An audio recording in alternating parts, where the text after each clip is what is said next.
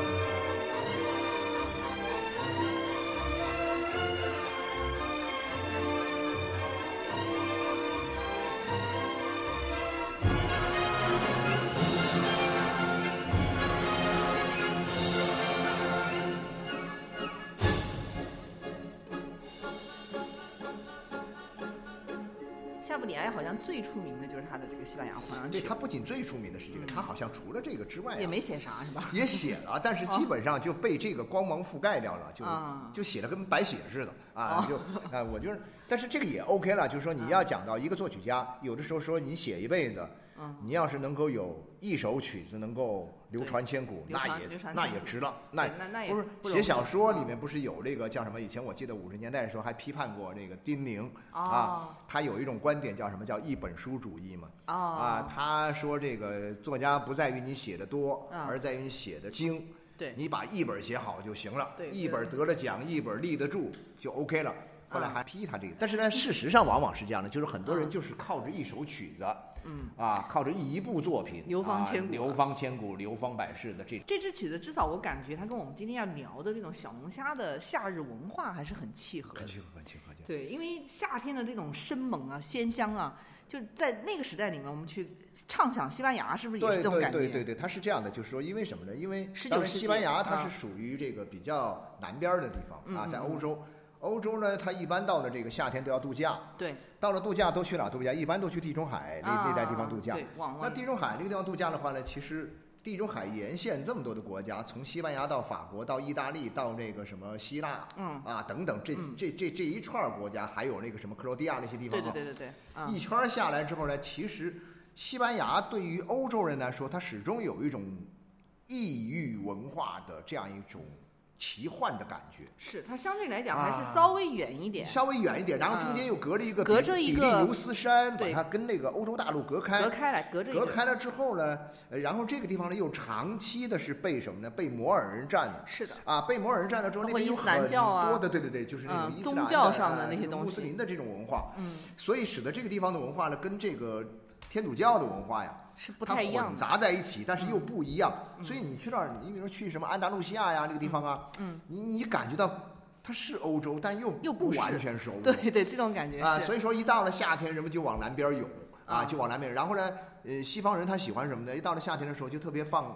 特别放得开，对度假呀，度假的那种感觉。然后呢，你包括像大量的这种露天的这种活动特别多，比如说露天的音乐节、摇滚节、摇滚节啊、迷幻节啊，各种各样的音乐会啊。你连那种很高级的这样一种，我们讲的以前都是在那种富丽堂皇的音乐厅里面听的这种很高级的音乐会的，那些曲子呢，都拿到这个露天来演。对，夏天都搬到这个大海边上啊，这个山林里面对对对对对，没错没错没错，变成一种贴合自然上啊。然后呢，人们这个。光着膀子都行，啊，这个根本就喝着啤酒，不拘礼节啊！你到音乐厅去听，你还得着正装吧？但是你到了这个草地上的，你到了海边的演出的这个现场里面，嗯，他就没有这些规矩，所以大家特别放松。那在这个时候呢，几乎我好像以前看那篇文章说说，几乎在这个什么呢？几乎在任何一个露天表演的现场里面，要演的这个古典音乐的曲目里面呢，嗯。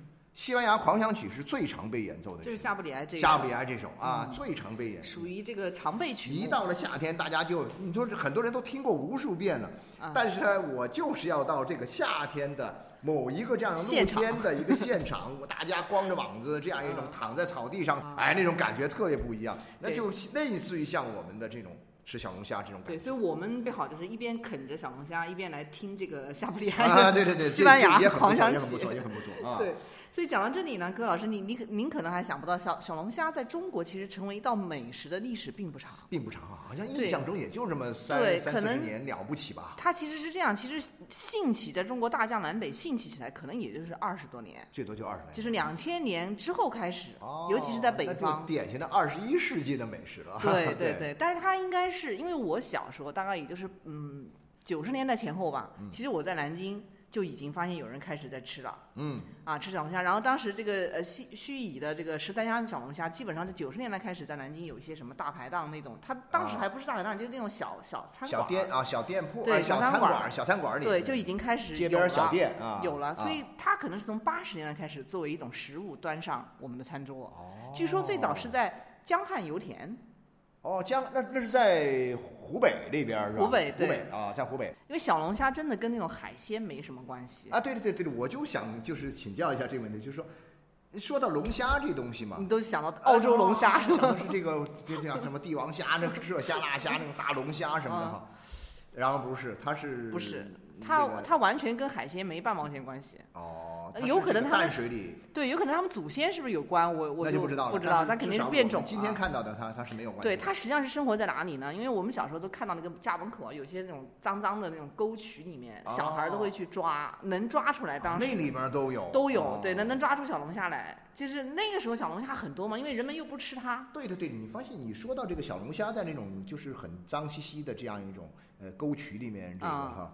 我就会想起我在南昌的时候，我们以前那时候呢吃一种东西啊，叫什么叫泥鳅？不是不是，叫梨蒿，啊，一种这个根茎状的这样的植物。啊，这种植物。啊，那个梨蒿呢，现在的梨蒿炒腊肉。是几乎全国所有的江西餐馆里面必备的一道菜。我还以为这是我们江苏菜嘞，我们那儿也吃，也吃这个梨蒿。但梨蒿就长在什么地方呢？就长在那种沟渠的那种那个那个上面，啊，那种边边上啊，边边角角没人理睬的。哦。但是呢，就是说后来慢慢的就有人要吃这东西，但因为它毕竟不是自己这个，不是咱们人人工养殖的啊，种植养殖野生的。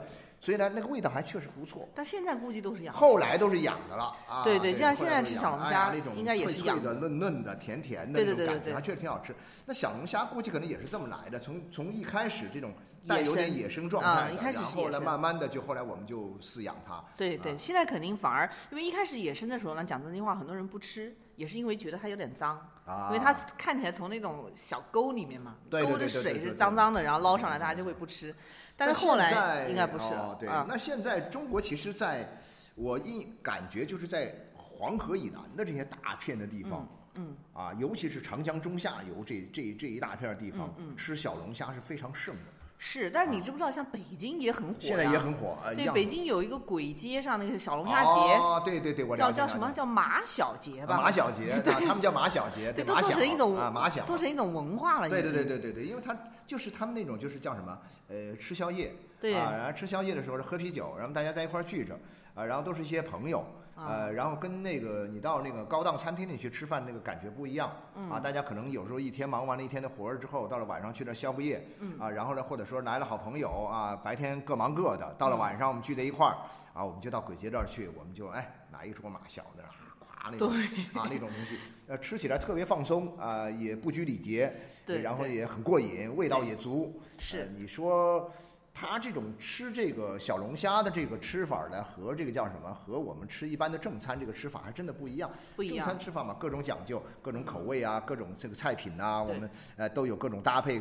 那那个吃这个东西的时候，一般我印象中就是吃这个小龙虾的时候呢，基本上就一大盆小龙虾往这咣一放，其他什么都没有，都是论锅啊，论锅直接上来一盆一锅，对对，三斤五斤的这么一几斤的这么一来，对，然后您您您戴手套吃吗？呃嗯，我基本上都不戴，他会配手套，对，会配，大一般不配手，不用手套，直接用手抓，哎，我觉得用手掰，我觉得湖南那个叫什么呀？是叫口味口味虾，对，那玩意儿不戴手套是手的痛，手都会辣痛的，辣的痛，对。所以他会配手套，但是据说真正的吃法是不要戴手套，戴手套也没用。哎，为什么也没用呢？你戴手套啊，你总觉得隔了一层的感觉。就是说，比如说我经常这样想，呃，这个叫什么？我们当我们用手的时候，我们人跟这个食物之间呢，那保持这样一种亲密无间的关系。你戴个手套，你用手扯呀、拽的时候啊，你那种手感是不一样的。对，而且别人很多说法就比较好玩，比如说他是为了要要去缩一下，嗦一口那个。对呀，那样你说太对了。就说你弄完戴着手套就没这个快感了，是吧？不是说我手上有这个麻辣汁儿哈，然后呢，我要用那个那个纸巾去擦干净，不擦，直接用嘴。嘬干净来，嘬干净继续再来。啊，一看有时候就觉得挺恶心的哈。对，很不雅。要的就这种感觉，朋友在一块儿吃饭嘛，你还跟我讲究这么多干嘛啊？大家不忌讳这个啊，不忌讳。对，所以柯老师您看哈，从这十几呃这二十多年到三十年的时间吧，小龙虾火遍中国大江南北啊。最早可能是在这个江上油田，江上油田其实当时还不是这种麻辣的，它是叫做油焖大虾啊，油焖的。对我当时看有网友在网上有介绍过，它那个口味好像跟我们现在还是有点不同。不同。那早期，然后到我们江苏的这个呃盱眙十三香，那个时候就已经有麻辣了。然后再就是湖南口味虾，对，北京这个北方到华北这一带呢稍微晚一点，但是两千年之后其实也很火了，也是你看我最近在网上看到好多夏天来了这个龙虾节，好多都是在北方。举行的，对呀，北方都是在动不动就搞一个这个龙虾节。就说这个叫什么？上海这么这么高雅、这么精致的地方，这么精致高雅的地方，你到了夏天的时候，我我前两天还听朋友说，他说：“哎呀，希望这个叫什么疫情呐，呃，彻底的就过去哈，好吃，赶紧过去。他说这个吃小龙虾的季节到了。对，你说现在他们连堂食都不给吃啊，或者说都受各种限制，他们就很很希望、最盼望的一件事儿呢，就是小龙虾能够，哎呀，大家坐在露天儿，敞开了喝着啤酒，吹着夏风，吹着夏天的这个晚上清凉的夜风哈，对，喝着冰啤酒，喝着冰啤酒吃小大快朵颐。嘬吧嘬吧，那种感觉特别好，上上上。那然后咱们其实也聊了一下刚才这个作为夜宵界的这个顶流啊，顶流没错没错。小龙小龙虾的这些特性，就是它其实是非常草根文化、平民文化的。本来我认为是宵夜文化，它就是对平民文化，就是一种平民文化和草根文化，对吧？是是。它就是一种，呃，然后呢，这个在这个过程当中呢，我就感觉到小龙虾这东西呢，它有一种很奇妙的感觉在哪里，就是说。说起来，他也觉得很高级。哦，怎么着也是个龙虾，跟龙虾有点 亲戚关系。你总觉得跟龙虾有点亲戚关系，但是呢，它又不是那个龙虾那种东西价格还是价格非常亲民，非常亲民，非常便宜。所以我就会觉得说，呃，小龙虾的这个流行啊，其实反映着我们这个时代里面，就是说在这个饮食文化当中，人们去追求一种什么呢？追求一种。呃，说严肃点嘛，它其实真的是就是一种社会平等的这样一种啊，这样一种情调。就是去等级化的一种食物没有什么等级化，因为在食物里面，我个人的感觉是这样，就是说，其实是这个本身是有等级化的，等级森严呐，对，本身是有的，对。尤其是你要是看一下法国的一些拍美食的电影的时候，哇，人人家讲究啊，对，特别看重这个东西。你一个东西食材怎么做是一回事，怎么做。怎么吃又是一回事儿。吃的时候，它这种仪式感仪式非常的对对对严格严格。对，跟什么人在一起吃有不同的吃法，在什么样的场合吃有不同的吃法，那种讲究的东西一整套礼仪对，很很重要。当然，这仍然是很重要的。嗯。但是呢，光有这个，我觉得人有时候受不了。嗯嗯。啊，我觉得人可能又受不了，所以说需要什么呢？需要我们有另外一集啊，就是有这个就是。一方面，我们构筑了这样一种等级感，让我们更好的对对对等级序列。但另一方面呢，我们要去打破这个序列，抹平抹平它。所以小龙虾是一个抹平。小龙虾其实是代表着这个端口的食物饮食文化这个端口去等级化了对去等级化，然后再加上它和夏天和这样一种宵夜宵夜。啊，这样一个场景结合在一起，嗯，所以呢，它更容易完成这个，我认为是一个文化使命啊，我小龙虾的文化使命啊，就是它能够做到这一点。你要是说这个，大冷天、大冬天，我们不会去在这个外面的大排档啊，喝着冰啤酒这样去这个。啊，敞开了这样的，对对对对，没有这个条件，对不对？对，可能你手都会冻得慌，对吧？所以我们到了这个十一月份的时候，到了秋天的时候，我们得吃点什么呢？我们得吃点那个大闸蟹啊！啊，大闸蟹告诉你怎么掰、怎么弄、怎么弄，哇，很严格的一套哈。对，大闸蟹的仪式感会稍微的要强很多的，对对对对。小龙虾没有人，你爱怎么扯就怎么扯。对，没有人去考究你这个吃的符不符规范啊？像刚才我们说，有人配了手套，但是很多人不戴呀。很多人根本反而你戴，别人都说这人好装。这人很装，装能装啊！最后，所以你没把你。你还得把手套扯掉啊！对，所以它很放肆和不雅，但同时呢，也是代表了这种文化里面的一种去等级的感觉。没错没错，我所以我我就会讲到，其实中国的这个改革开放这么多年哈，改革开放这么多年下来之后，前一段时间前一段时间，嗯，就是我们讲到七八年开始哈，一直到这个啊零零年代那个时代哈，基本上到小龙虾出现之前，这人们不断的去把我们以前，因为以前我们的生活是什么呢？以前我们的生活都是比较。平啊，都是啊单一的、平等的、平啊，都是在一个基本上都差不多在一个水平面上，连工资都差不多嘛，是吧？那么在这个基础上呢，我们不断的去往前走，我们去开始去构建这个社会的一种等级序列，是的，是啊，慢慢慢慢慢构建起来。但是呢，等到了一定的时候，我们差不多有点钱了啊，我或者说我们的社会开始往那个方面发展到了一定程度的时候，嗯，哎，你发现我们需要什么呢？我们需要创造另外一种场景，对啊，这种场景就是说什么？哎呀，老板跟他的员工也要能够去精英化的场景，对，要去精英化、去等级化的这种场景，去等级化的场景，去中心化的场景，没错没错。所以这时候小龙虾就可以发挥作用。小龙虾就发挥作用。所以您您刚刚讲到的，小明老师，您刚刚讲到的，就是近二十年来，它开始走走红，走红江湖，越来越走红。对对对，就是这种食物的饮食文化的这样一种江湖感就越来越强。对啊，这种这种就特别的突出。所以说，你想。我们以前我们单位，我在杂志社里面，我们上班的时候，你有时候平时那些社长啊、那些总编呐、那些老板，端着是吧？都挺端的呀。到了一吃这个口味啊，吃这个虾的时候，吃这个小龙虾的时候，嗨，好家伙，都跟哥们儿似的哈。啊。这个你要是你要是吃的快了，他还他他还跟你抢啊，跟你抢啊。我们说呀，我们说领导，您那个叫什么？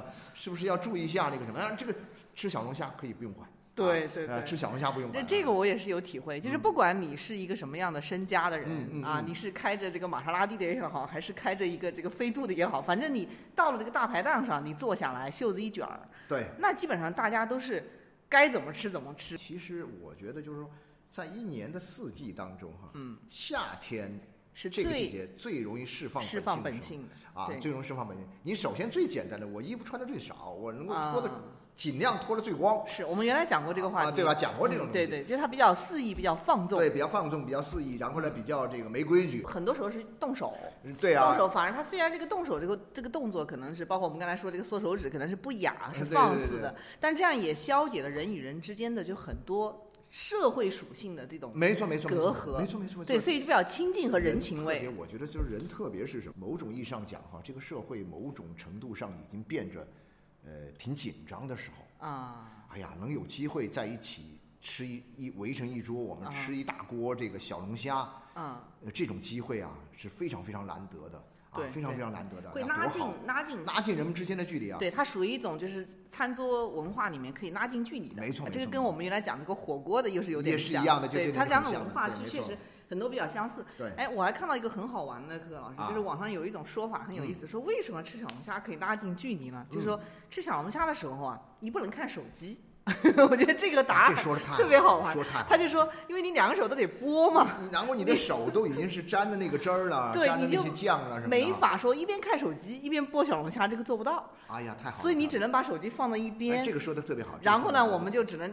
专心致志的两个手的去去去播，对，没错。那你这时候做些什么呢？就只能聊天，只能所以大家就开始嘴啊，一边吃着一边聊着，就就没错没错，就加大了人与人之间的这种聊天啊、畅聊的这样的一个一个前提。没错，尤其对于我们现在网络原住民来讲，特别哎呀重要，对吧？他们很多人吃饭真的是够呛，都在看手机。现在很多吃饭，一手夹筷子，一手端手机，对对，然后一边夹着，他连看看他夹的菜他都不看，嗯，大概余光瞟过去。去啊，夹一下，然后呢，盯着这个手机那个小屏幕，对，啊，盯着小屏在看。那么这样的话呢，每个人都是都是这样，一个手筷子，一个手手机。他们可能会偶尔会交流一下他们看到的东西，但是更多的情况之下，他们是没交流的。对这种感受，我特别，我觉得特别不舒服。就是人与人之间最远的距离，就是我们俩坐在一起吃饭，但是我们还要看，都在看手机，看手机，没错，没错，没错。对。但小龙虾完全没有这个。小龙虾你看不成了啊，看不成。你你得把手机放下来。然后你看小龙虾那个环境，我觉得吃小龙虾的环境本身也没有那种就是很高的门槛儿。是大排档嘛？大排档，然后很多都是大排档。它的这个价格也不贵啊。这两年其实涨上来了一些，有点涨上来了。原来真的好便宜啊，更便宜。原来在南京，我记得。就是很长时间它都是非常便宜，因为属于没有太多人吃嘛。对对对。对，但是现在慢慢的也涨上来一些，但是还是但是你你你比较平民的。两个人，你比如说两个人哈，夫妻俩也好，或者说两个亲好好闺蜜啊，或者说什么好哥们儿也好哈，嗯，去吃的话呢，这个会略贵，但是人多它反而不贵。哦，是你你那个一大盘，啊，我一大盘哈，对对对对，一大盘。是是。你你像是很多这种非常有名的卖小龙虾的地方，它都是论吨呐，就是，哇，就是比如说我这我这一个这个礼拜我卖的卖了多少多少吨？对对呀，论吨来卖的，吓死人的那个。当然这两年可能疫情有点受影响嘛。疫情受影响。之前曾经是非常红火的。对对对对对。哇，那个小龙虾壳吃完以后堆在桌上，还有人拍成照片，吓死人，像小山一样的。啊。天天都是一大堆一大堆的吃完，蔚为壮。所以说，我觉得，呃，尤其是在今天这种情况之下，人就是说，我们特别需要这个以小龙虾为主。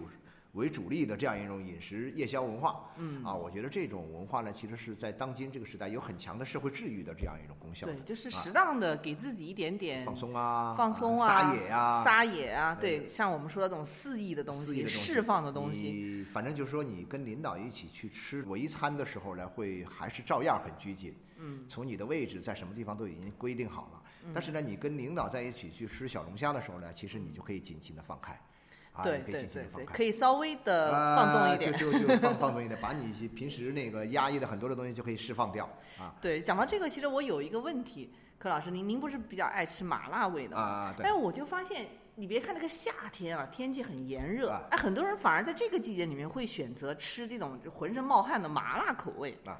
哎，越到夏天越爱吃麻辣。我觉得这个啊，是是是，很多人吃火锅的时候，我们总觉得说，哎呀，冬天吃火锅当然是最好的，对冬天因为你你你热乎啊，然后呢，这个火锅是热的，然后呢，外面是凉的，然后我们围着这一锅啊，热气腾腾的感觉。对对对对对。但是夏天，但是你到了这个，你到了这个什么重庆这种地方去看，四川那些地方啊，对，夏天他们也吃火锅。夏天照吃，而且他们很多人甚至认为是只有吃夏天吃火锅才能够有真正有那种。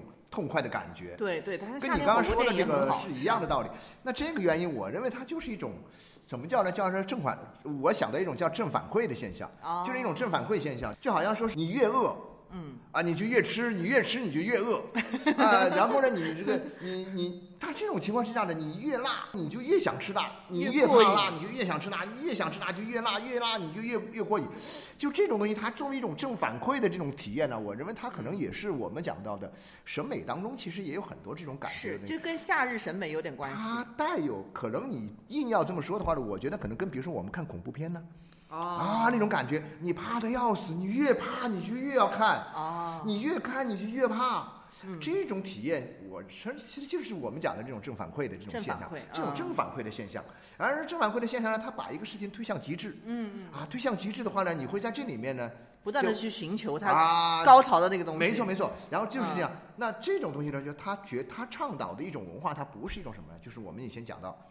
礼仪规矩的，它是一定是讲一个什么东西呢？讲一个理性的啊，比如说我们讲到，哎呀，浅尝即止，对，克制的理性，要克制的，要有节制的啊。好吃的东西，你喜欢吃，哪怕你再喜欢吃，但是呢，要讲规矩，你不能没完没了的吃，啊，只能吃四个。然后，对，没错没错。然后这东西就是说，但是呢，这种文化，小龙虾的这种文化，它就恰恰火锅也好，小龙虾也好，你没发现就这种。呃，反这种。反规矩的啊。啊，反装逼的这种文化，对，就是比较平民化的这种，都草根类型的，带有这个特点，带有这种正反馈的这样一种，有有一定的放纵性。啊，有一定的放纵性，他就越是这样，我就越越来，呃，就那你再往我们中国古人说的，那咱就以毒攻毒呗，啊，以毒攻毒，那是最爽，越热越要辣，越热我就越辣。是有时候我们看那个西方那些古典绘画的时候，啊，我们看那个那个叫什么，比如说荷兰那些画家画的那些，尼德兰的。啊，尼德兰那些那些画家画的，他尼德兰的，比如说他在那个十七。十八世纪那时候有一个这个小冰河时期啊，小冰河时期特别冷，那你想小冰河时期特别冷，应该怎么办呢？那我们大家都躲在屋子里，对不对？躲在屋子里，然后生着炉火呀，就不出门呗，至少能够保暖嘛。嗯，人家不这样，人家都冰上运动，人家我就直接到外面去玩。你 越冷，我越到外面去玩，就越爽，你知道吗？越爽我越要玩，就这种感觉，我觉得是一种蛮微妙的一种体验。是是，它这个里面其实呢，就是嗯，它有它有一个对人性的另一个。探讨就相当于也是一种探索嘛，的一种可能性的探索。对，就如果我说我们始终在一个框框圈圈里面。这你的一生也相对是乏味肯定是这样的，就是说需要那个东西，需要小小的一定程度的规矩啊，然后呢，我们需要一定程度的理性，嗯，作为基础，要节制，对，啊，要有分寸，这些可能是一个基础吧。都要对的，在这个基础之上呢，那你说你一年三百六十五天，你不能天天绷着，对，所以我说这个老天爷其实挺照顾人类的啊啊，给你设一个夏天。对，有那么一个炎热的时候，让你就到外面去晒，让你到外面去疯，嗯，让你到外面去野，对对，啊，野完了之后你回来，啊，就收心了，收心了，老老实实、踏踏实实、规规矩矩做人啊，规规矩矩这个认认真真做事儿，是吧？有这种感觉，所以说它是一种这个一种。呃，我们讲的是一种自然，我认为也是一种自然的节律啊，人和自然的一种关系的建构，的一个建构，对没错，对对对，需要有这种，你不能始终是那种状态。就说在这种理性的、克制的日常生活里面，有一点点调味剂，对啊，就好像是说在一年四季里面，可能夏季会稍稍的有一点放纵，有点肆意，对对啊。那么我们这个小龙虾，小龙虾又是对，在你的一日三餐之外，对一日三餐之外，所以说你吃小龙虾的时候呢，其实某种意义上啊。小龙虾本身的口味当然也好吃哈，嗯，但是它有很多种口味。其实我认为它并不是最重要的，最重要的是那个氛围啊，这倒是，这倒是，一个人去吃就没啥劲了。我觉得这样那哪有一个人吃小龙虾的？那那个人就是我觉得是有点，那那是有点孤独寂寞是吧？那吃的是寂寞，那绝对吃的是寂寞。好，那我们聊完这个就准备去吃小龙虾了。吃小龙虾，我们要去吃小龙虾。对对对，没错没错。对，其实今天有一个话题没展开，我们后面有机会跟咱们朋友们再聊聊，就是关于食物和这种季节的关系。季节的关系。对对对对，我心里很很一直很关注这个东西。其实关注这个的原因是因为什么呢？是因为我总觉得说，我还是希望能够在。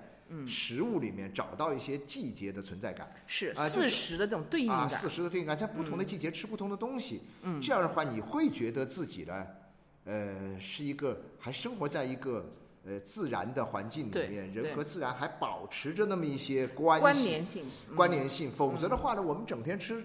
我们如果说你整天吃的东西是任何一天都能吃到的东西，对，现在农业发展就是这样。哎呀，全部都是那种科学化的嘛，你一年四季什么东西都可以吃，很容易解决我们的这样一种这个。肚皮的问题，嗯，甚至在很大程度上呢，也可以解决我们的口味问题，嗯，但是解决不了这个哲学问题，解决不了这个终极的美学跟哲学美学跟哲学的问题。我但是我觉得这个美学和哲学的问题仍然是很重要的，非常重要，非常非常重要。因为吃它真的不仅仅是果腹的问题，对呀，不是果腹，它有更多高级的追求。没错，没错。那咱们下次找机会再聊，好吧？哎，好的，好的。那今天我们最后再听一下，这个夏普里埃的这个结尾这个高潮这个部分，西班牙狂想曲，听一遍啊。对，一边听一边吃小龙虾，吃小龙虾。嗯，OK，好，嗯，谢谢大家，嗯，好，拜拜，拜拜。